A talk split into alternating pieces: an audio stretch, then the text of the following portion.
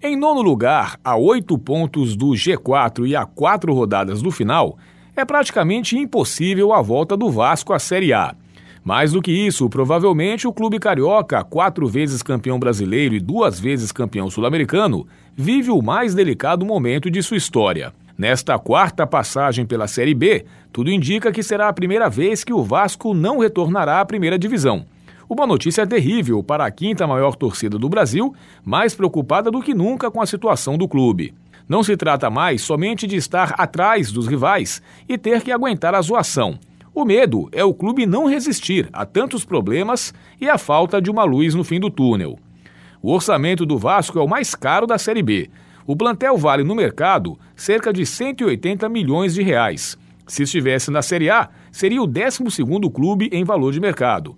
Para se ter uma ideia, nesse ranking da Série B, o Sampaio Correia é o clube de plantel menos valioso, cerca de 36 milhões de reais, e está apenas quatro pontos atrás do Cruz Maltino na tabela. Ou seja, apesar de aparentar ter um elenco de jogadores medianos, no mercado o Vasco tem um time caro para os padrões da Série B, e a conta não fecha no retorno financeiro.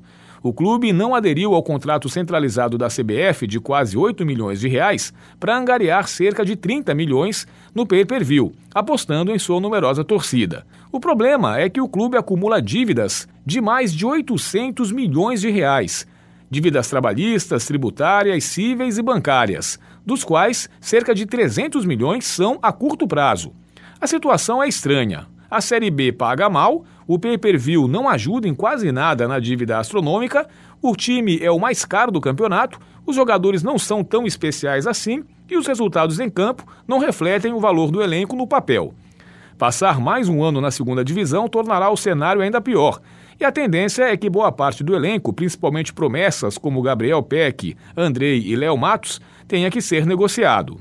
Ao mesmo tempo, será preciso encorpar o elenco com jogadores mais decisivos, que consigam dar ao time a regularidade que faltou nesse campeonato.